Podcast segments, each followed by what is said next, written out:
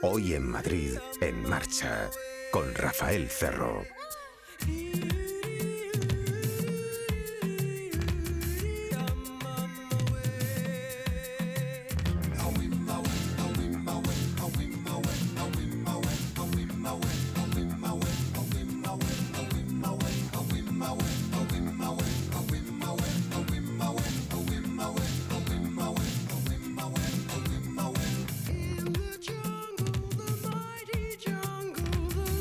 Modernidad llegó al mundo del automóvil y lo supimos porque estaban aquí los sistemas electrónicos. La cuestión es, ¿con estos? Con la electrónica a bordo, los automóviles son más seguros. Todos los automóviles lo son. Y otra cosa, ¿puede nuestra actitud influir en incrementar o hacer decrecer ese grado de seguridad? Es decir, ¿el ABS es menos seguro si lo manejo mal? Por ejemplo, así intuitivamente, lo vamos a desvelar después en la segunda mitad del programa, pero por intuición y en principio, si no piso lo suficiente, también hay coches que tienen otro dispositivo, otro ingenio electrónico, que pisa él si ve que nosotros no lo hemos hecho, digamos que por timidez. No nota la falta del pisotón. Pero, en fin, será lo mismo de verdad. Formulada la pregunta de otra manera, ¿hay algunas actitudes nuestras como conductores que al final terminan en el hecho de que no hay tanta seguridad? A pesar de todas estas novedades, de todos estos aparatos que mantienen la distancia frente al coche de delante, eh, hacen que la frenada sea suficiente, hacen que la frenada no esté en demasía, no nos bloquee el coche. Nos lo va a contar todo la persona que más sabe de esto, Javier Cabanas, conducción de seguridad de Ilunion. Ya les digo, después de las y media, eh, Javier Cabanas nos cuenta cómo hacer para que nuestro coche nuevo sea todo lo seguro que puede ser. O cómo hacer por lo menos para no perjudicar en ningún modo ese grado de seguridad. Pero ahora ya, a vuelta de la pausa que vamos a hacer ahora mismo, tenemos aquí a Alicia Sornosa, la mujer que dio la vuelta al mundo en moto, la primera española que lo hizo, que ha, basándose en esa experiencia, ha publicado una novela, ojo que no es una biografía, es una novela, pero incluye muchísimas de las notas de color precisamente de esa vuelta suya al mundo que fue tan eh, renombrada esos momentos en los que un africano te dice, es curioso, además ella cuenta que es el África negra y el África blanca, desde Marruecos hacia el sur, ya te lo comentan, pero el africano te dice, ustedes los europeos tienen los relojes, pero los africanos tenemos el tiempo. Eh, cosas que te hacen reflexionar. Ella habla también, después de toda la vuelta al mundo, habla también de mm, la dignidad de los pobres en África. A lo mejor solamente tienen un par de piezas de fruta para alimentar a toda la familia, pero caminan con la cabeza alta y saben hacerlo. Detalles técnicos como levanta una chica de 1,54 una moto pesada o muy pesada incluso, caída en el suelo, cómo puede hacer eso. ¿Cuál es la carretera más peligrosa del mundo? La encontró Alicia Sornosa, qué ruta es, en qué país está. ¿Cuál es, eh, eso algunos oyentes lo sabrán, claro, cuál es el Valle de la Muerte, cuál es el paraje más pintoresco de los que ella ha visitado, cuál ha sido su momento más intenso, cuál es el virus que hace que Alicia eh, sea un trasero inquieto y siempre esté volando de aquí hacia allá, o volando, o rodando sobre dos ruedas, pero no quiera una vida que ella considera más, seguramente más sedentaria. Bueno, que lo es, como las nuestras, ¿no? Es una vida completamente diferente. El libro se llama 360 grados y lo ha publicado Editorial Bandaparte. Ya está en las librerías. 360 grados editorial Bandaparte de Alicia Sornosa y es, ya les digo, una novela que tiene como protagonista a Sofía, una chica que va en moto. Enseguida vamos a saber cuáles son algunos de los detalles más enjundiosos de ese libro. La radio del motor. Pruebas, coches, motos, conducción de seguridad, multas y la mejor música para empezar el día. Hoy en Madrid, en marcha con Rafael Cerro.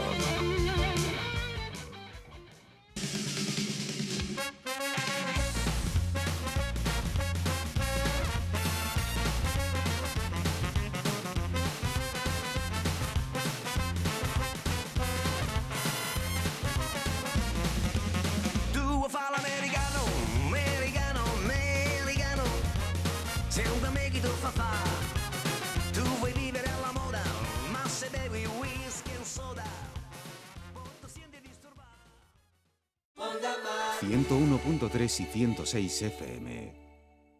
Dile a papá que me voy a dar la vuelta al mundo sola. además en eh, moto, no sé si se llevará un disgusto. Una de esas combinaciones hoy en la literatura, ahora les cuento, una de esas combinaciones ahora en forma de libro que hacen volar nuestra imaginación. Chica, moto, carretera. Díselo a papá. Dile a papá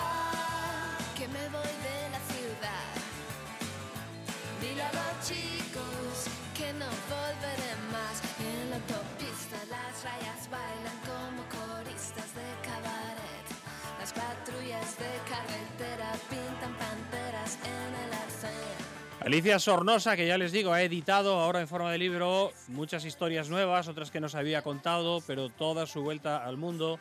Primera chica de aquí, primera mujer española, vuelta al mundo en eh, motocicleta. El libro se llama, luego se lo recuerdo al final, pero el libro se llama 360 grados, 360 grados de la editorial Banda Aparte.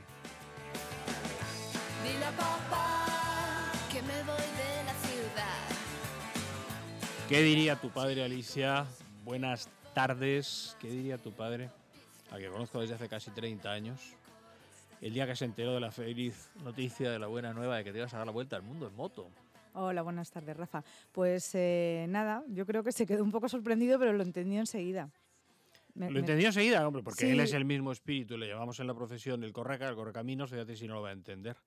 Jaime Sornosa, eh, él ha hecho lo mismo siempre, una vida un poquito paralela, no, no burocrática ni oficial, ¿no? Sí, sí, no, lo entendió y me miró así con cara de asombro y enseguida me dijo, bueno, pues hija, nada, si es lo que te apetece hacer, adelante. No. Fue una cosa curiosa lo que me dijo mi madre. Tú si no, si tienes que volver, que no te dé vergüenza, ¿eh? de volver antes de tiempo. Y dije, no, mamá, si yo ya volveré cuando lo termine. Sí, pero es un buen consejo de madre, sobre todo conociendo a la hija, está bien. 317 páginas de geografía eh, política, eh, humana también, de personas, de pers- personajes muy pintorescos, claro. ¿Un año más o menos o cuánto? Yo la vuelta al mundo la hice, bueno, en un año, lo que pasa que regresé a España y en una semana volví y terminé el viaje desde Nueva York hasta Ushuaia, que eso al final fue la vuelta al mundo. Tardé un año y medio en total. Sí. No parece sensato pensar que sea lo mismo, el mismo planteamiento de viaje, al menos siendo hombre que siendo mujer, ¿no? Pues yo creo que sí. ¿Tú crees que sí? Sí. Yo creo que sí. Yo creo que en el momento que nos subimos a la moto somos eh, pilotos o somos motoristas y ahí el género da igual, si, si tienes que hacer las mismas cosas. Es igual de difícil un viaje en solitario para un hombre que para una mujer. Quizás para un hombre un poquito más difícil, fíjate. El señor de la litera se relamía pensando que iba a pasar un día y medio conmigo en el mismo camarote. Las gotas de sudor empezaron a caerme por las sienes, ya estaba harta de tonterías, tenía en mi poder los dos tickets con el mismo número de cabina, aquel tío sobraba. ¿Tú crees que a mí me habría pasado eso, preciosa? Bueno, eso le ha pasado a Sofía. Hay muchas cosas que a lo mejor no me han pasado a mí, ¿no? Ya. Sofía es la protagonista del libro. Sofía es la protagonista del libro, sí. Y, y es una novela, no es un libro de viajes, ni, ni es una autobiografía, ni es un cuaderno de viaje, es una novela donde la base es eh, el recorrido que yo hice de vuelta al mundo. Y luego a partir de ahí, pues hay una serie de personajes que van creciendo durante toda la historia, que nos van contando cuál es la historia de su vida, que está inspirada en muchas personas, no solo en una. Eh, Sofía tiene parte de mí, pero tiene parte de un montón de mujeres que me he encontrado durante el viaje, tiene parte de mis amigas, tiene parte hasta de mi madre, ¿no? Como una que decía, bueno, tú dices que, lo has oído varias veces en África, pero una que decía en África eso de eh, los... eh, nosotros tenemos el tiempo, los blancos tienen los Los relojes. relojes, sí, sí. Eso Mm. me lo han dicho a mí en África, es verdad. Es majestática, la frase es muy Sí, elegante, está muy bien. Es te- verdad, además. Cuando tienes prisa, que ellos van muy relajados y les metes prisa para que hagan algo, te- al final te dicen, si tú tienes dos relojes, pero nosotros el tiempo, y tú, bueno, vale, esto lo oyes desde Marruecos, ¿eh? Tampoco hay que irse al África más profunda. Y el señor de la litera, el, el hombre de las uñas, eh, lo describes aquí como el hombre de las uñas como mejillones, grandes, negras. ¿Este quién era? ¿Dónde pasó esto? ¿Qué pasó? Pues eso eh, es una anécdota recogida del barco que va desde Wadi Halfa en, perdón, desde Asuán en Egipto hasta Wadi Halfa en Sudán. Es la única manera de cruzar la frontera de Egipto y, y Sudán y, y empezar a internarte en África. Y todo el mundo que hace ese trayecto, para un lado o para el otro, tiene que pasar por ese barco, que es un barco, yo creo, de los años 70 oxidado, con unos camarotes asquerosos, con, con una su- superpoblación dentro del propio, vamos, le faltan las gallinas y, y los patos para que sea ya un mercadillo. Y bueno, pues esto es una historia que, que me ocurrió a mí cuando cogí ese barco. Te miraba con ojos golosones, lo que técnicamente se conoce como golos, golosonais. Mira, la verdad es que ¿Lo dicen así Eh, ellos, golosonais? mm, yo creo que no. A mí, a mí en la vida real, este señor ni, me, ni se dignó a mirarme. o sea, imagínate. que está efectivamente novelado. Sí, claro. Mm. Sí, sí. Había que darle más chicha a muchas cosas y quitársela a otras. ¿Cómo es em, Egipto? Pues es un país que a mí no me gustó, la verdad. Mm, Los monumentos que, que es lo que vamos a ver allí, ¿no? Esas pirámides, todos los templos, están muy mal cuidados, aunque sean patrimonio de la UNESCO, está todo lleno de basura alrededor, está dejado. A mí Egipto me pareció un país que estaba dejado de la mano de, de los egipcios, ¿no? que son los primeros que tienen que cuidar su cultura y su patrimonio. Y además yo cuando pasé por allí fue unos días antes de la primavera egipcia, de esta revolución árabe que hubo en el centro del Cairo, y el ambiente era muy desagradable. Yo es un país que no tengo... Cuando me preguntan, ¿dónde volverías? Digo, pues a todos menos a uno. Y ese uno, en este caso, ha sido Egipto. No, no me gustó el ambiente. Un país de muy buen recuerdo, eh, africano, Hombre, Etiopía, y además este año espero, espero regresar. Que no se imagina la gente desiertos, ¿eh? quien no ha estado. Si tú lo describes como un sitio ubérrimo, bueno, por lo menos mm, muy fértil, bastante fértil. Hombre, Egipto, eh. Etiopía, Etiopía mm, a- tiene pasa años de, auténticas sequías y eso es lo que mata a este país, porque es un país, le llaman el granero de África, ¿no? Es un país que está lleno de campos de cultivo, es maravilloso el patchwork que se ve desde lo alto de las montañas. Es un país que tiene un montón de parques nacionales y aunque tenga una parte de desierto en el sur, el centro y el norte del país es, es increíblemente verde. Y además llama mucho la atención porque yo llegaba de Sudán, que es un país desértico 100%, y de repente encontrarte con una, unas montañas a cuatro, cruzar, ¿no? casi 4.000 metros, y, y ver todo ese verdel, pues eh, me llamó mucho la atención. De, de África Negra habla- hablas en algún lugar del libro de situación de la mujer en África Negra. Sí, mm, y depende mucho de cada país, ¿eh? porque en Sudán, por ejemplo, mira, en Egipto, que no es África Negra, pero allí no vi ni mujeres ni niños por las calles, las pocas que vi estaban en, en las farmacias trabajando tapadas literalmente hasta las manos con guantes. Total, que no me gustó. Luego, en Sudán, pese a ser un país musulmán, el trato con la mujer era mucho más cercano y más normalizado. Ellas, bueno, llevan un, pañuelo en la cabeza, se lo quitan, se lo ponen con coquetería, llevan unos colores maravillosos en sus vestidos y están en contacto con los hombres en la vida diaria. Se dan la mano, se hablan, no, no, no están separados ni... Eso me gustó. Y luego, por ejemplo, en Etiopía, tampoco es la África Negra, ¿no? Allí es un, es un país básicamente católico especial, ¿no? No son musulmanes. Y luego en, en Kenia, en, allí, en, en Kenia ya vi mm, más el tema de los hombres, por un lado, ganduleando en muchos casos y las mujeres siempre atareadas, ya sea con animales, con niños, con leña o con comida. Había oído relatar esa historia sobre otro paraje del mundo, otro confín, sobre algunos países de América Latina. El, el hombre mucho más pasivo que la mujer, laboralmente me refiero. Bueno, yo, yo en los países que he estado de América Latina, la verdad es que no he visto tanta diferencia como en los países africanos. ¿eh? Sí es cierto que, bueno, incluso en España te vas a algún pueblín de esos más perdidos y los hombres están eh, sentados o en el bar y las mujeres están con la leña, la comida y los animales. Si es que esto es eh, bastante general o general en la mayoría de las partes del mundo, no solo en estos lugares. Da una vuelta al mundo como la que se relata en este 360 grados eh, para encontrar cosas tan sorprendentes que una no se lo había imaginado. Es decir, esto es lo más alto o lo más bajo o lo más alucinante o lo más tal. Sí, Sí. he visto cosas que no, que me imagin- que no me imaginaba. Que dices, lo estoy viendo pero no me lo creo. Sí, cosas maravillosas. Sí. Sobre todo con la naturaleza, es lo que más me te hace abrir la boca, ¿no? Y que se te escapen, se te escapen las lágrimas de, de la emoción. Las cosas naturales me han sorprendido muchísimo. El primer glaciar que he visto fue para mí una cosa brutal. Eh, las estepas gigantescas de, de otros lugares, como por ejemplo la transiberiana, ¿no? que no, solo son de este viaje de vuelta al mundo. Luego he viajado muchísimo más y he conocido muchos sitios. Es una cosa rara porque cuando llevas mucho tiempo viajando, llega un momento que de repente dices, "Jo, esto ya lo he visto, ya lo he visto, y como que no te sorprende nada, ¿no? Pero yo creo que es que el ser humano se acostumbra a todo. Hablas como absolutamente sorprendente de una carretera con nombre propio que parece ser que es lo peor que hay. No sé si, si, si después de tanto transitar no has encontrado una peor o eso te Eh, sorprendió. No, bueno, he encontrado carreteras peores que, que la Moyale, que ahora es una carretera que los chinos han asfaltado. ¿Que ya está no es lo dónde? que era. Está, eh, va desde la frontera de Etiopía hasta Nairobi, hasta la capital de Kenia. Se llama Moyale Road porque hay un pequeñito un pueblo pequeñito muy cerca de la frontera eh, que se llama Moyale, entonces toma nombre de esta carretera. Ha sido durante muchísimos años el top ten de los endureros, o sea, pasar por esa carretera y terminarla era una de las cosas más brutales que podías hacer en África. Ahora ya te digo que la han asfaltado y que, ya no es lo que era, pero sí he pasado por otras carreteras más complicadas eh, o, o similares, de similares características, pero ya tenía más experiencia y entonces ya no me han parecido tan horribles. ¿Qué moto llevabas? En la vuelta al mundo lo hice con una, con una BMW F650 GS.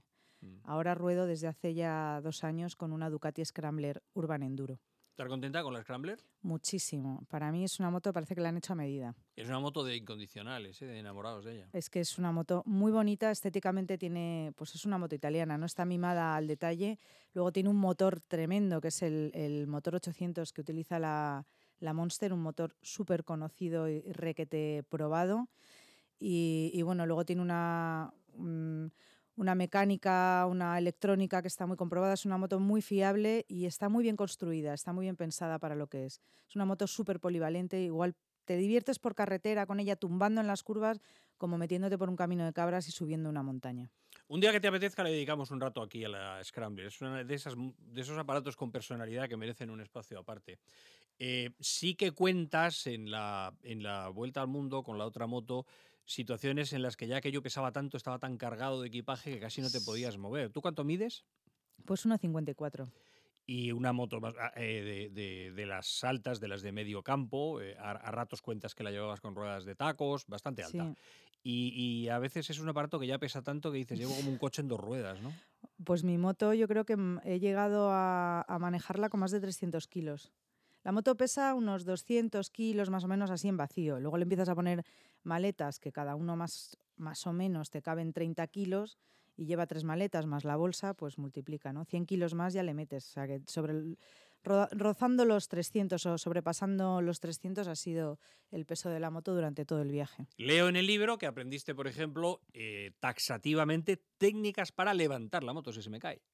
Sí, esto es a lo una mejor no, es cosa... sol- no es solo fuerza, claro. Es No, no, también. no. Además es que más que fuerza es maña. Esto yo creo que todos los que hacemos campo es de las primeras cosas que nos enseñan, ¿no? Te dicen, tumba la moto en el suelo y ahora la vas a levantar. Y la vas a levantar de esta manera, que es la correcta para no dejarte, o para, para no herniarte o para no dejarte ahí la espalda o los riñones. Y cualquiera, fíjate, cualquiera, ¿eh? puede levantar una, una moto de 300 kilos. Mm. ¿Alguna otra carretera destacada por lo malo que te sorprendiera? Pues eh, en, en mis viajes sí, he estado el año pasado he estado rodando por Nepal, por el Valle de Mustang, que bueno, está rodeando la falda de uno de los Anapurnas y son unos caminos muy estrechos de tierra y piedra que además eh, al estar a más de 4.000 metros cambia el tiempo en cuestión de minutos y de repente te cae una tromba de granizo y se encharca todo y se cae una pared y tapa la carretera. Entonces, sí, hay muchas carreteras así en el mundo. La famosa carretera de la muerte en Bolivia, en Coroico, pues eh, es una carretera también con unos barrancos tremendos y con mucha niebla y por eso se hace peligroso transitar por ella. La Ruta 40 Argentina en el sur, que yo cuando la pasé eh, estaba de barro hasta arriba porque llovía mucho y bueno, fueron tres días en la carretera durmiendo en el arcén porque no avanzabas. Mm. Sí, hay muchas carreteras así. Gracias a Dios todavía quedan carreteras así en el mundo. Decíamos lo de los africanos y su concepto del tiempo. eh, en un personaje en el libro dice también, los pobres en el continente africano tienen dignidad, tienen algo que estos desgraciados blancos han perdido. ¿Tú compartes ese pensamiento o no? Pues eh, yo creo que sí, que la gente que vive en el campo ¿Tienen una manera elegante de ser pobres? Tienen dignidad. Tú les ves que van con la cabeza alta, con sus dos tomates, a lo mejor que es lo que han sacado de, la huerta ese día, y con sus huevos y se van a venderlo a las calles de Nairobi, por ejemplo. Pero siempre con la cabeza alta y te miran a la cara y a los ojos y puedes mantener con ellos una conversación de igual a igual, ¿no? Sin embargo, tú fíjate, aquí mismo en Madrid te vas eh, un día por la tarde por la M30 a pasar por debajo de cualquier puente de los que hay y te encuentras ahí a un montón de gente que está durmiendo, que está viviendo debajo de un puente literal y, es difícil mantener con ellos una conversación a la cara, mirándoles a los ojos, ¿no? Porque son los primeros que, que son invisibles para el resto de la sociedad y a los que es difícil mirarles eh, directamente. Ellos tampoco quieren, ¿no? Se sienten, no se sienten bien. Y esta gente africana seguía teniendo el orgullo de ser un trabajador y de llevar lo poco que tenía para sacarse las castañas. Entonces, es la diferencia. Esto también pasa en India, por ejemplo. Creo que en todas las grandes ciudades, cuando llega la gente de los campos y se quedan sin su casa, sin, sin sus pertenencias, tienen que vivir a- al amparo pues, de un puente o de, o de lo que sea, ahí el ser humano pierde mucha dignidad. Y luego además el ser invisible para el resto de la sociedad pues también te hace perder la dignidad ¿no? como ser humano. Sí, concepto clave, lo de además de mi desgracia, eh, invisibilidad. En caso Sí. de desgracia, por cierto, ¿la gente reacciona cuando le pides ayuda más o menos igual? ¿La gente de diversos puntos del globo? O... Sí. Sí, fíjate, Sí. a mí siempre me decían, los pobres lo dan todo, eh, no tienen nada y lo dan, bueno, los ricos también dan todo. O sea, yo he tenido, durante mi- mis viajes, he tenido la oportunidad de compartir eh, una, una cama, un colchón en el suelo en una casa con cuatro personas más, con niños, todos metidos ahí como, como piojos en costura. Y he tenido la suerte también de compartir, que me dejen unas llaves de un loft maravilloso en, en Melbourne, ¿no? en Australia. O sea que he vivido las dos cosas. Creo que el ser humano lo da todo, todo lo que quiera y todo lo que tiene lo da, sea rico o seas pobre. Es verdad que a lo mejor la gente más humilde está más sensibilizada con una necesidad que tú puedas tener y actúan más rápidamente. Pero creo que, que no es bonito ¿no? decir que los pobres lo dan todo y los ricos se lo quedan. A mí no me ha pasado eso. Ya que hablas de Melbourne, ¿Australia es el sitio de acogida, de buena acogida que se dice? Bueno, yo, yo sí Aparte que, de que no hay Dios que entienda lo que dicen. pero Sí, eso es verdad, eso es verdad. Eh, a mí me acogieron muy bien. Yo no he tenido ningún problema eh, ni en Australia ni en ningún sitio. Es que de verdad que, que raros han sido los países en los que la gente no se ha acercado y no me ha ofrecido eh, cosas, ¿no? Mm. Pasaste a la isla de Tasmania, cuentas en la Sí. novela. Sí, eso Mm. es verdad. Yo también pasé a la isla de Tasmania. Me parecía curioso conocer esa isla que está como que es la última isla del mundo, ¿no? Está ahí. En Que parece que está cerquita cuando No, sales no. con el barco hacia allá. Está bien lejos, te tarda en llegar toda una, toda una noche, creo que son como unas eh, 18 horas, una cosa Mm. así, si no recuerdo mal. Es Yo- que, claro, miramos el mapa con las proporciones de ese pedazo de isla que al Mm. final es Australia, que dices. Que parece que todo está más cerca, sí. Ahí se reían mucho de mí, porque les decía, bueno, mañana me voy a Sydney, y me decían, ¿cómo te vas a ir a Sydney si está a 1500 kilómetros? Ya tardarás dos días en llegar, y yo, bueno, bueno, pero en el mapa es que parece que está mucho más cerca. Sí. Y eh, eh, lo, lo próspero en Australia, en la periferia, en el exterior, en la costa, y, y gente más pobre y, y aborígenes más pobres en el interior, ¿o cómo? Bueno, aborígenes más en el norte que en, que en el interior. Yo en Australia, la protagonista de 360 grados, Sofía, pasa por lugares en Australia que yo no, no, no pasé. Ahí también se, claro, nadie sabe qué es verdad y qué es mentira, ¿no? Pero eh, ella pasa por lugares que yo no, ella cruza el outback y yo esto no lo he hecho. Pero donde yo he visto más, más aborígenes fue en la zona del norte, en Perth. Eh, cuando yo llegué me chocó mucho el tema de los aborígenes, porque los tienen discriminados y, y son gente que ha perdido la dignidad. De esto hablábamos, ¿no? Y entre ellos hay, no puedes decir todos, claro, pero entre ellos sí que hay gente con tendencia al alcohol. Sí, l- la gran mayoría tienen un problema muy grave. De les pasó lo alcohol, sí. mismo que, que les pasó a los indios americanos, ¿no? Que el alcohol les afecta más que al hombre blanco por determinadas enzimas y, muchos, bueno, pues ah, fue la manera también de comprar a esta gente, de quitarles las tierras y de hacerlos manejables, ¿no? Dándoles alcohol y teniéndolos enfermos. Eso, eso se hace hasta con miedo aquí en, en países desarrollados. Nos meten miedo, en vez de darnos alcohol, nos meten miedo y ya no nos movemos.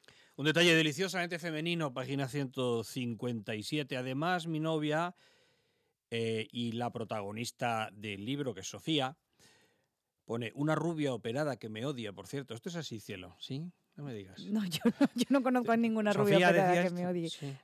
Pero a Sofía la odiaba una rubia operada. A Sofía la odiaba una rubia operada. Es que, como te digo, hay un montón de historias. Sofía ha crecido gracias a todas las mujeres que he conocido. ¿no? Operarse es voluntad de mejora, ¿eh? No hay que verlo mal. Bueno, pero ahí en ese momento ella está rabiosa por algo y, describe a esa persona de esa manera. Luego hay una cosa, un relato alucinante y delicioso que además te ha quedado muy bien, se lo digo yo a ustedes como... Estamos en Onda Madrid, en marcha, 32 años de programa del motor, con Alicia Sornosa, autora de la novela, eh, ya nos dice que es un libro de ficción, 360 grados, eh, pero es una vuelta al mundo, la novela es una vuelta al mundo como la que ella dio. Eh, hay un detalle largo y prolijo y delicioso que es el de las lavanderías indias. Sí. Cuéntanos cómo fue esto de aquello, a ver si puedes vol- volcarlo aquí también. Pues esa es una de las historias que a mí más me sorprendieron y que más me gustó conocer cuando, cuando estuve en la India, en Bombay. Bombay, como sabéis, es la cuna de- del Bollywood, el Hollywood indio, el Bollywood, Y, hubo una época eh, en la que los hoteles, claro, no existían las máquinas de lavandería, ¿no? ni, las lavadoras. Entonces, todas las ropas de todos los actores, de todas las producciones, que son miles en India, miles, y, de los hoteles y de todo el, bueno, todos los sitios públicos, llevaban a lavar la ropa de cama y la ropa de las personas a las lavanderías. Es una zona donde vive una casta de indios que solo ellos, de padres a hijos, pasan este trabajo. Es eh, un trabajo muy duro porque lavan con sosa con sosa cáustica y imaginaros la piel como la tienen los pobres y viven en esa zona y son una especie de bañeras parecido a las curtidurías eh, que hay por ejemplo en Marruecos pero con agua y para y en la India y es una es una etnia que vive allí todo el año, que les pagan poquísimo, no sé si son céntimos al día por lavar la cantidad de ropa que lavan, viven en cubículos muy pequeños y una vez al año hacen una emigración al resto del país con el dinero conseguido durante todo el año para, para visitar a sus familiares y para llevar el dinero a sus familias, ¿no?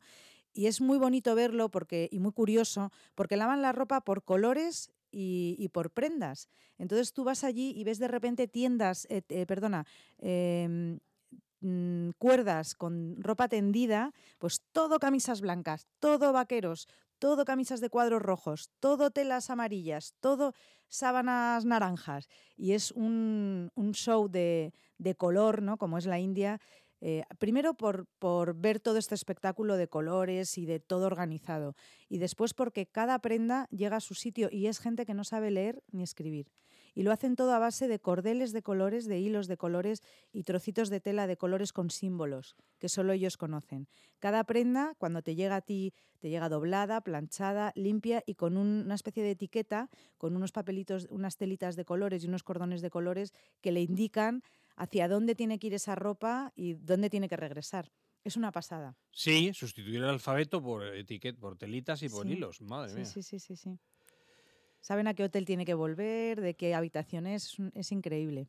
Unas turbulencias me sacan de mis pensamientos. Es un fragmento de 360. El paso por India ha sido muy divertido, pero mucho más peligroso de lo que había imaginado. He de hacer memoria. ¿Por qué peligroso? Bueno, la India es un país donde se conduce fatal y donde el motorista es el, el penúltimo mono, ¿no? Porque peor lo tienen los niños, los ciclistas y los animales.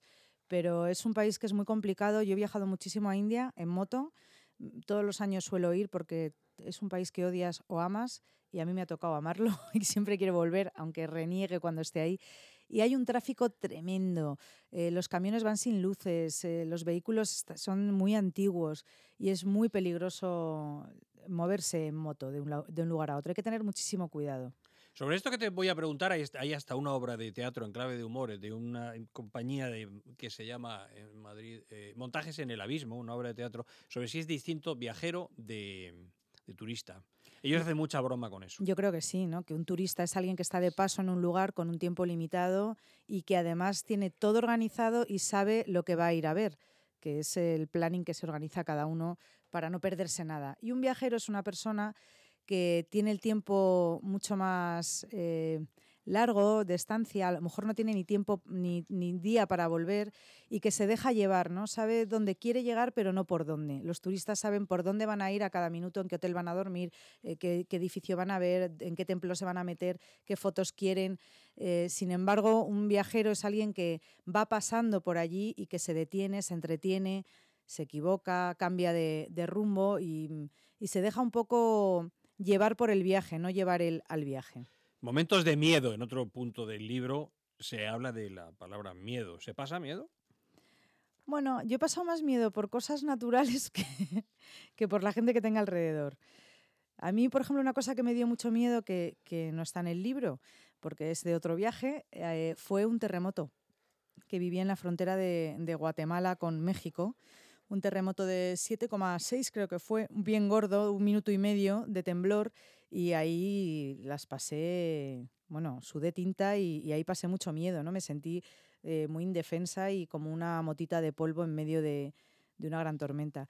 Y luego, bueno, he pasado al, mieditis alguna vez, pues eh, saliendo de, de, Chicago, que se salía la cadena de la moto y paré en una gasolinera a ver si me podían ayudar a ponerla en el caballete y fui a pedir ayuda. El, de, el que estaba detrás del mostrador estaba detrás de un cristal blindado bien gordo y me dijo que me largara de ahí cuanto antes, que iba a anochecer y que no era un sitio seguro.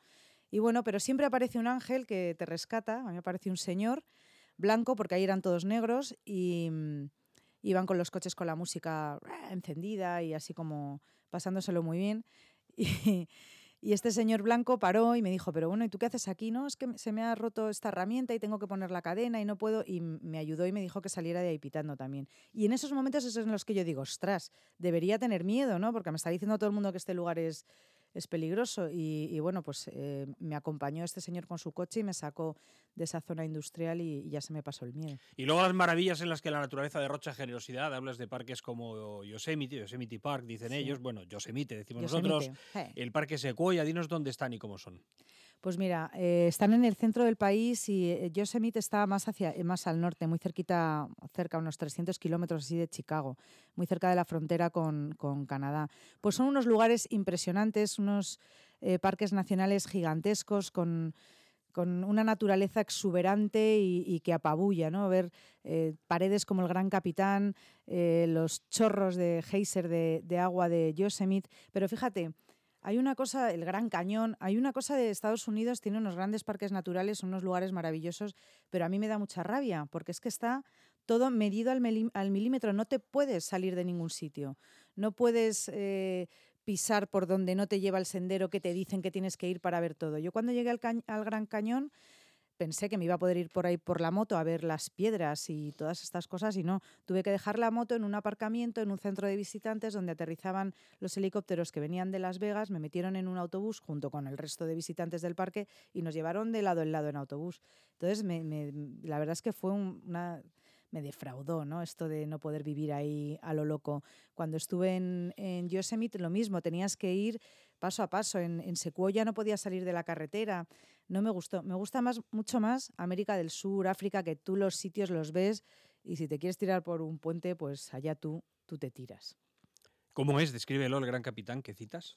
Pues el Gran Capitán es una, una de las piedras de las rocas de, de las montañas de, de granito más grandes del mundo y es eh, un- uno de los top ten de, la, de los escaladores. Es una pared inmensa, granítica, pero que no sé cuántos metros de, de altitud mide, pero una barbaridad. Y es además totalmente vertical, impresionante. ¿Y el Valle de la. Muerte? ¿Dónde está? El Valle de la Muerte está... ¡oh! espérate que, que se me van Bueno, en las Estados cosas. Unidos. El Valle de la Muerte. Ah, Death Valley. Sí, eso está saliendo de, de California, está muy cerca de Las Vegas también, antes de llegar a Las Vegas, es más. Y es una, una extensión muy vasta de arena del desierto, donde de verdad que no hay ni un cactus. Y es una de las zonas por las que los exploradores españoles tuvieron que pasar mm, para descubrir otras ciudades y otros caminos y donde murió muchísima gente, porque es que son, bueno, es una extensión de 300 kilómetros en la que, que además está, es una depresión del terreno, es uno de los sitios que está por debajo del nivel del mar y se puede alcanzar 47 grados eh, así tranquilamente. ¿El Gran Cañón visitaste? Sí, visité el Gran Cañón, que es lo que os contaba antes, que, Mm, que fue una Todas pena. estas maravillas naturales y al, y al final parece que insinúas, pero bueno, rubrícalo o dime lo que sea, eh, o matízalo. ¿Tú crees que uno que viene de aquí de Europa sí puede arrancarse ese lastre del tiempo y de la prisa? Pues yo creo que todo es querer, ¿no? Mucha gente me pregunta, me habla conmigo, oye, que voy a hacer una vuelta al mundo y te quiero preguntar cosas y, y el equipaje y los visados y el no sé qué y el no sé cuántos. Y lo- mi primera pregunta siempre es la misma. ¿Tú tienes fecha para irte? No, porque tengo que solucionar. Esa persona no se va a ir jamás. Jamás. Lo más difícil para emprender un viaje es poner la fecha de partida y empezar a contar al revés. Tú fuiste normal en una época, tenías un trabajo normal de persona normal. Bueno, yo siempre he sido freelance, ¿eh? nunca he trabajado en una empresa. Siempre he ido bastante a mi rollo. Mal asiento, el no sé qué de mal asiento, dice la gente. Sí. Fíjense, eh, dicen los protagonistas de la novela, María, háblame de los muertos vivientes, de los living death, de las personas que vi ayer sin rumbo en la ciudad. Han cerrado un hospital psiquiátrico hace poco, parte de la gente que viste procede de ahí, comienza la explicación, otros sin trabajo ni hogar llegan de varios pueblos huyendo del frío, aquí les dan de comer y los cuidan. ¿Has visto muertos vivientes? Sí, eso lo he visto además en, en varias ciudades eh, muy modernas, ¿no? En este caso, Vancouver. Vancouver a mí una cosa que me sorprendió es que a las 7 de la tarde, también lo he visto en San Francisco, eh, a las 7 de la tarde empieza a salir gente de no se sabe dónde, con carritos, con, con estas pintas de, vagabundos, son los homeless, las personas que no tienen hogar. Y en, en ese caso fue en Vancouver, en la zona norte de la ciudad, noroeste, que es por donde andan. Y, y bueno, a mí me sorprendió muchísimo porque eran de verdad hordas de gente caminando como sin rumbo, sin la, la mirada fija y iban a que les dieran, pues supongo que sus medicinas y su ración de, de comida esa, esa noche. El libro se llama 360 grados, una mujer, una moto y el mundo. 360 grados de la editorial Banda Aparte, supongo que así se encuentra bien en internet, ¿no? Sí, sí, además lo tienen en, en AFNAC, en Amazon, en la Casa del Libro, en todas partes. De Alicia Sornosa. Dile a papá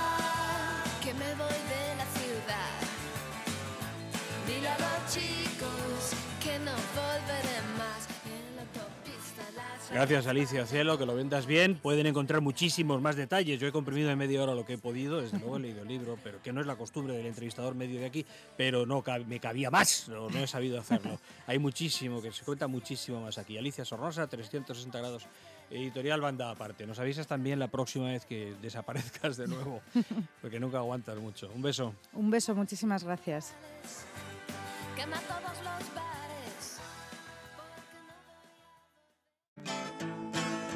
La radio del motor. Coches, motos, hoy en Madrid en marcha.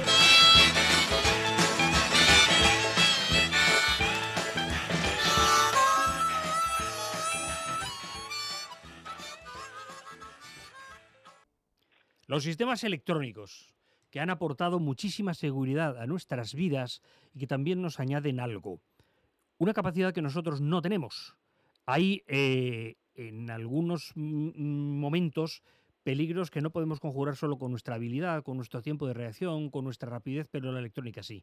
A veces el coche puede hacer mucho más y desde luego necesita siempre muchísimo menos eh, tiempo. Y además, hasta que salvo alguna anécdota, por lo que sabemos hasta ahora, sin que se equivoquen. Los hay para que no nos cambiemos de carril eh, indebidamente, para que no nos durmamos al volante, para que no nos acerquemos demasiado al coche de delante, para avisarnos de que hay alguien agazapado en el punto muerto que nos pega sustos tremendos. De pronto no lo sabías, vas a precisamente a cambiar de carril y ahí hay un tío que no habías visto porque hay un punto muerto en el, en el espejo.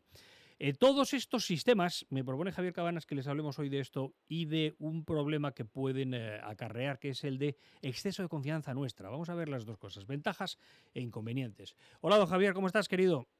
Hola, ¿qué hay, Rafa? Javier Cabanas desde eh, Ilunion. Ilunion, como decíamos, aportan seguridad no solo en los momentos en los que claramente nos hemos distraído, sino en aquellos otros momentos en los que estamos atentos, pero Javier, el sistema electrónico es más rápido y más eficaz. Sí, sí, sin duda alguna. Esto no se, no se puede cuestionar. Todos estos sistemas electrónicos suponen un plus de seguridad la ventaja principal que tienen es que se adelantan a las reacciones del conductor. Claro, eh, hay, hay algunas, algunos accidentes que no, que no podríamos salvar, incluso un conductor atento. Hay determinadas cosas que el sistema avisa. Además, ojo, tiene, eh, se, pone al mando de mis reacciones, pero también mm, está al, al tanto de lo que hacen mal los del entorno. Yo a veces ya es que no veo tanto, hay determinados ángulos en los que no veo. Sí, hay, hay determinados sistemas que consiguen llegar mucho más allá de donde nosotros podemos llegar. Pero el riesgo puede estar, el riesgo que hemos detectado en la, en la Escuela de Conducción de Ilunion es que hay algunos conductores que parece que ya lo dejan todo en manos del, del coche, del vehículo, y la conducción autónoma todavía queda, queda un tiempo para que sea una realidad para, para el común de los mortales. Y esto realmente es un riesgo. Si pensamos que todo lo, va a solucionar el vehículo, los sistemas electrónicos, pues podemos eh, estar corriendo un riesgo. Sí. Por ejemplo, vamos a ver algunas cosas. E- Eso es evidente. El problema es que si incurro en este error, es el único al que puedo incurrir. Si incurro en el error de decir, bueno, como voy protegido, y ahora hablamos un poquito de cada uno de estos sistemas y tú nos explicas cómo van, y si tengo que ser un, exper- un experto en algo para dominarlos o controlarlos, o si simplemente el coche me protege sin que yo sepa hacer nada especial, no tenga habilidades especiales, ¿no? Pero el problema es que si hay un punto en el que efectivamente lo que tú dices, eh, yo digo, bueno, como estoy cubierto, como el coche va a reaccionar, pues poco menos que me dedico a, leer el periódico mientras tanto, o voy distraído, o voy en modo calma o, o relajo, ¿no? Eh, ahí puedo malbaratar toda la ventaja del sistema. Me puedo cargar toda la seguridad del sistema. Si yo voy distraído, puedo conseguir que finalmente haya un peligro porque lo he anulado todo, ¿no? Con, simplemente con mi despiste, por ejemplo. Sí, con, mi- con el despiste o con la actitud. Hay algunos conductores que sobrepasan los límites de velocidad, los que marca la, la norma, los que marca el sentido común, pues pensando que su vehículo va dotado de todos estos sistemas de última generación. Y hemos de tener claro que si sobrepasamos ciertos límites, de, para nada sirven todos estos sistemas. Pe- Empezamos por el ABS, por ejemplo. Eh, ahí hay poco que yo pueda hacer, entiendo, ¿no? Simplemente es un. Ahora lo llevan ya todos los coches. ¿Qué es? Es un coche más eficaz frenando. Para el que no entienda mucho de ingeniería, un coche que frena mejor, ¿no? Es un coche que frena mejor. Aunque yo no haga nada, ¿eh? Aunque yo no diga voy a complementarme con él o a estar más al tanto o tal, ¿no? Bueno, aquí sí tiene que, que actuar también el conductor. Tiene que realizar Sí. una frenada enérgica. ¿Cuál es la ventaja? Pues la ventaja es que la reacción instintiva va en consonancia con el principio de funcionamiento del, del sistema. Cuanto más frenemos, que es lo que sucede en la realidad, hay un imprevisto, te asustas y das un pisotón, mejor actuará este sistema. De hecho, hay un sistema complementario, el sistema de ayuda a la frenada de emergencia, que lo que hace es que si el sistema detecta que la frenada no es la óptima ante una situación de riesgo, frena con la suficiente eh, potencia. Y lo que hace el ABS es que frena en menos espacio y sigue estando operativa la dirección. Si yo giro, cuando estoy frenando bruscamente, giro la dirección a la izquierda, el coche vaya a la izquierda. Cosa que antes, eh, con los vehículos que no iban dotados de este sistema, se bloqueaban las ruedas y no obedecía la dirección. El ESP es el paradigma absoluto, el ejemplo máximo de lo que tú dices. Sí que puedo cargarme la efectividad del ESP. Bueno, primero explícanos en un par de líneas o tres qué es el ESP. El, el control electrónico, pero no de frenada, sino de estabilidad. de estabilidad. Es un, muy básicamente podríamos decir que es un sistema que sirve para mantener la, la trayectoria. Por ejemplo, en una curva, pues para evitar que no salgamos de la curva, detecta que, que no se corresponde lo- eh, la trazada que marcamos con la dirección, con el, el recorrido que está realizando el vehículo y a partir de ahí corrige esa trayectoria. O sea que detecta, normalmente lo que detecta es un error mío. Otra vez puede ser la aparición inesperada de, algún líquido en el pavimento que, que modifica el, coeficiente de, de- de adherencia, pero normalmente lo que detecta es que entra en Román Paladino que ha entrado pasado, ¿no? En la mayoría de los casos es un, fallo humano, como en, la inmensa mayoría de los, de los accidentes. O en un primer momento viene provocado por un fallo humano. A partir de ahí puede haber otros condicionantes, como mal estado de la, de la vía, exceso de velocidad, condiciones meteorológicas adversas, lo que fuera. Pero normalmente eh, viene dado por un, por un fallo humano. Eh, manera que tengo de estropear toda la efectividad del ESP. Si al final llega un momento que ya soy un conductor experimentado y me hago a la idea de que, ese, de que el sistema, por ejemplo, es un suponer, ¿eh? no es una magnitud física absoluta y estricta, pero que más o menos esto significa que, que si he entrado a 100 por hora en una curva que era de 92, pues el sistema me va a mantener dentro de la curva y no en el campo como acabaría yo sin ESP. Más o menos puede ser eso, ¿no? Sí, más o menos. Pero si esa misma curva la tomamos a 180, de nada me valdrá que mi vehículo venga dotado de un SP de última generación. Claro, si lo que hago es confiarme y decir, bueno, aquí es todo el monte es orégano y aquí puedo entrar como quiera, pues no, no. El ESP lo que hace es corregir errores de conducción y aprovechar ciertas ventajas dinámicas del coche, eh, frenar una sola de las ruedas, por ejemplo, en fin, lo controla muy bien. Pero si es lo que tú dices, si la curva es de 100 y he entrado a 170, ya puede haber SP, ya puedes poner un helicóptero encima. Ya, ya da igual lo que haga, ¿no? Ahí da igual lo que lo que hagamos. Ahí no estos sistemas no van a conseguir meter el coche dentro de la curva. Lo pueden comprobar, además, eh, en un papel o en una superficie plana con un cochecito de juguete, si lo llevan demasiado deprisa, con una cierta corrección a lo mejor entra en la curva. Si lo llevan a, ese equivalente a 180 kilómetros por hora, pues sencillamente. Lo que pasa también, Javier, es que las leyes de la física están ahí, claro. Yo si tiro una piedra al agua, el agua se hunde. o y si meto un coche a 180 en una curva de 90, pues se sale. Es que se sale. Eso es lo que comentamos a, los alumnos. Ponemos ese ejemplo, que al fin y al cabo el coche es una masa en movimiento y hay una serie de leyes físicas que si las sobrepasamos, pues de nada valdrá que ya digo que ese coche eh, sea de última generación, que venga dotado con todos los sistemas, con neumáticos en perfecto estado, pero si hemos sobrepasado esos límites, pues no tendrá solución. Si soy un conductor habilísimo, si soy Pedro de la Rosa, Pedro Martínez de la Rosa, eh, y entendiendo que hay uno nada más, ¿eh? pero ¿puedo yo em, tomar una curva y salir con éxito más deprisa que la tomaría, digamos, el, el ESP? Vamos a ver. Podríamos decir que sí, pero el mensaje va a ser siempre que no. No, ¿por qué? Porque tú lo has dicho, Pedro Martínez de la Rosa, hay uno o de ese nivel puede que haya circulando por nuestras carreteras 20 conductores. Y somos, Para y somos millones, mortales, claro, El resto de los mortales, que somos millones, lo que tenemos que tener en cuenta es que debemos tomar la curva a la velocidad adecuada. Preparar la curva antes de tomarla, lo que significa que si vemos que vamos a una velocidad excesiva, hemos de frenar antes de llegar a la curva para que intentar que durante el trazado de esa curva pues los pesos estén bien repartidos y no tengamos este Y problema. con el ABS en un scooter, por ejemplo, eh, tampoco voy a frenar yo normalmente. Un, alguien que sea simplemente, por ejemplo, un buen conductor, no voy a frenar en menos metros que lo que frena el ABS, ¿no? Con una moto, con un scooter sin ABS. No lo sé, porque como, como ya sabes, yo no soy experto en, en motos, pero en, realmente lo, lo, que tenemos que intentar también, esto hay que interiorizarlo, es que debemos evitar llegar a estas situaciones. Llegar cuando hacemos una frenada de emergencia es que algo ha fallado, o bien que hemos fallado nosotros o otro conductor. Y esto tenemos que intentar evitarlo realizando una conducción anticipativa, evitar estos, estos problemas. ¿Cómo se puede evitar muchas frenadas de emergencia? Por ejemplo, dirigiendo la vista hacia el horizonte, que tengamos mayor campo de visión y sobre todo algo que no se respeta, es mantener la distancia de seguridad. Oye, ese cacharro que existe, es una manera de hablar, ese sistema electrónico que me dice, tenga usted cuidado que en el ángulo que no le permite ver el espejo hay alguien ahí oculto y, y, está, por ejemplo, a su izquierda y si cambia usted de carril se va a pegar con él. ¿Eso cómo va? ¿Eso cómo funciona? ¿Cómo ve el coche? Bueno, eso tiene varios varios sistemas que en función también de cada fabricante, pero lo que hace es lo que tú dices, así podemos explicarlo en términos coloquiales, que ve en la zona que nosotros no vemos y es un sistema muy muy útil, porque todos en algún momento De hecho puede ver puede ver en 360 grados, puede verlo todo, ¿no? Efectivamente, puede verlo todo, puede verlo todo.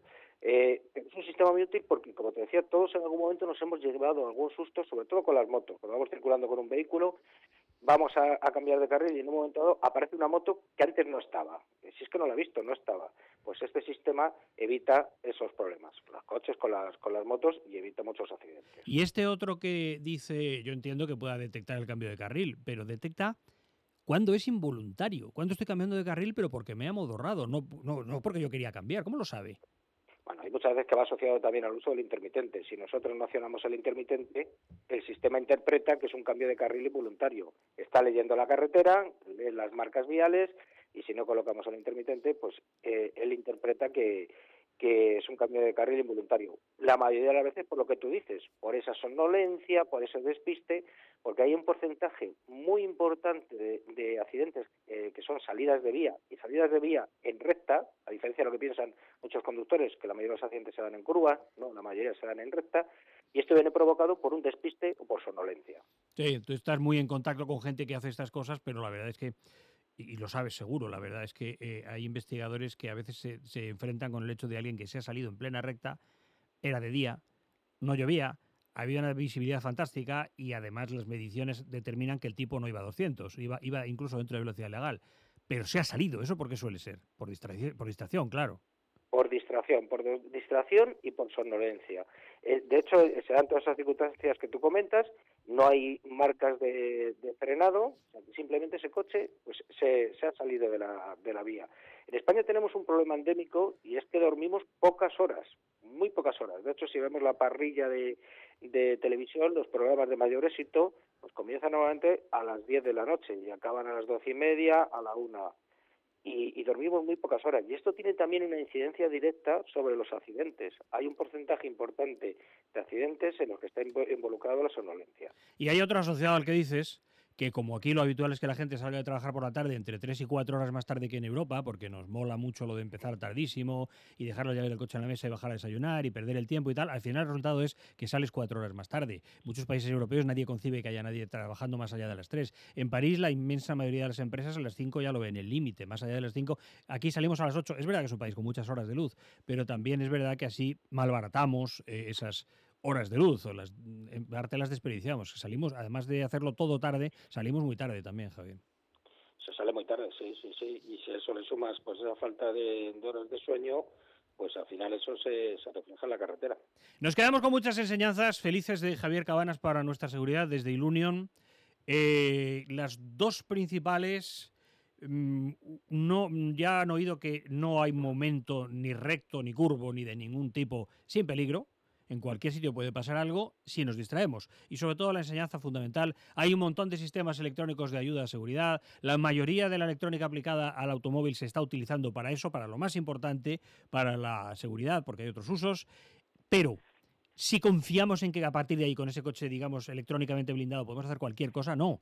A partir de ahí estropeamos toda esa seguridad, toda esa salvaguarda o esa casilla de que es casa en el parchís, eh, nos la cargamos porque, porque el coche no está preparado todavía para conducir solo. Sistemas de seguridad, pero con nuestra atención. Nada de confiar excesivamente en ellos. Hay una confianza sana y otra que no es sana, que es decir, bueno, puedo hacer lo que quiera porque están los sistemas, ¿no? A veces con sistemas también me puedo estrellar. Muchas gracias, don Javier, un abrazo. Un saludo para todos.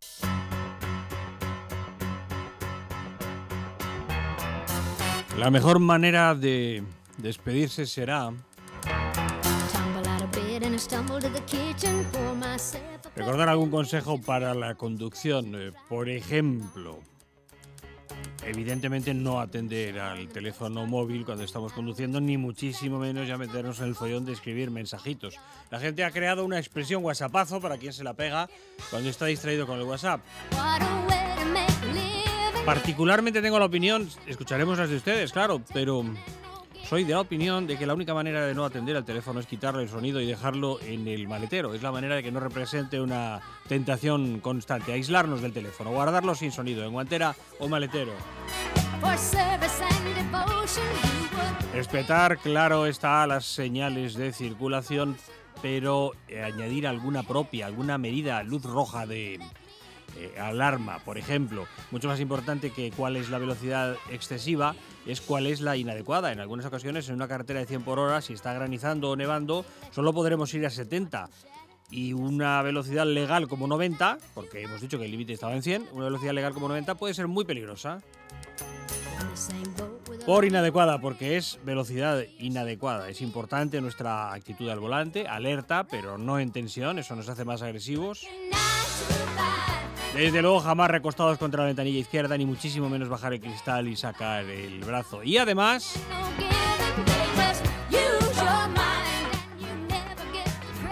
recuerden que no debemos dejarnos imponer el cinturón de seguridad ni tampoco abrocharlo en marcha. No, no, no, no, no. Lo primero que hacemos es sentarnos, colocar todo a nuestra medida, a nuestra altura, como los espejos, por ejemplo, y abrocharnos el cinturón de seguridad. Incluso si solo vamos a la calle de al lado o vamos, vamos a aparcar en otro sitio mejor o cualquier cosa así. Siempre con cinturón de seguridad.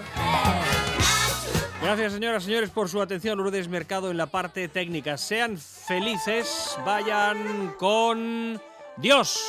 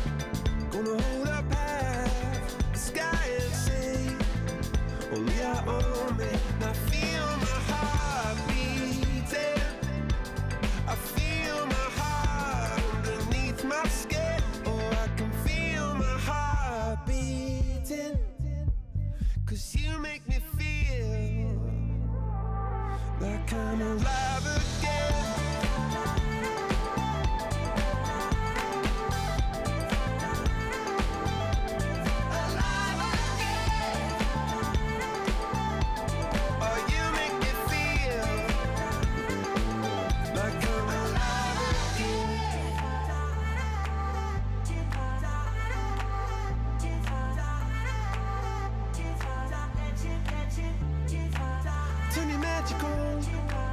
I mean, she'd say everything you want to dream away. Under this pressure, under this weight, we are diamonds taking shape. We are diamonds taking shape.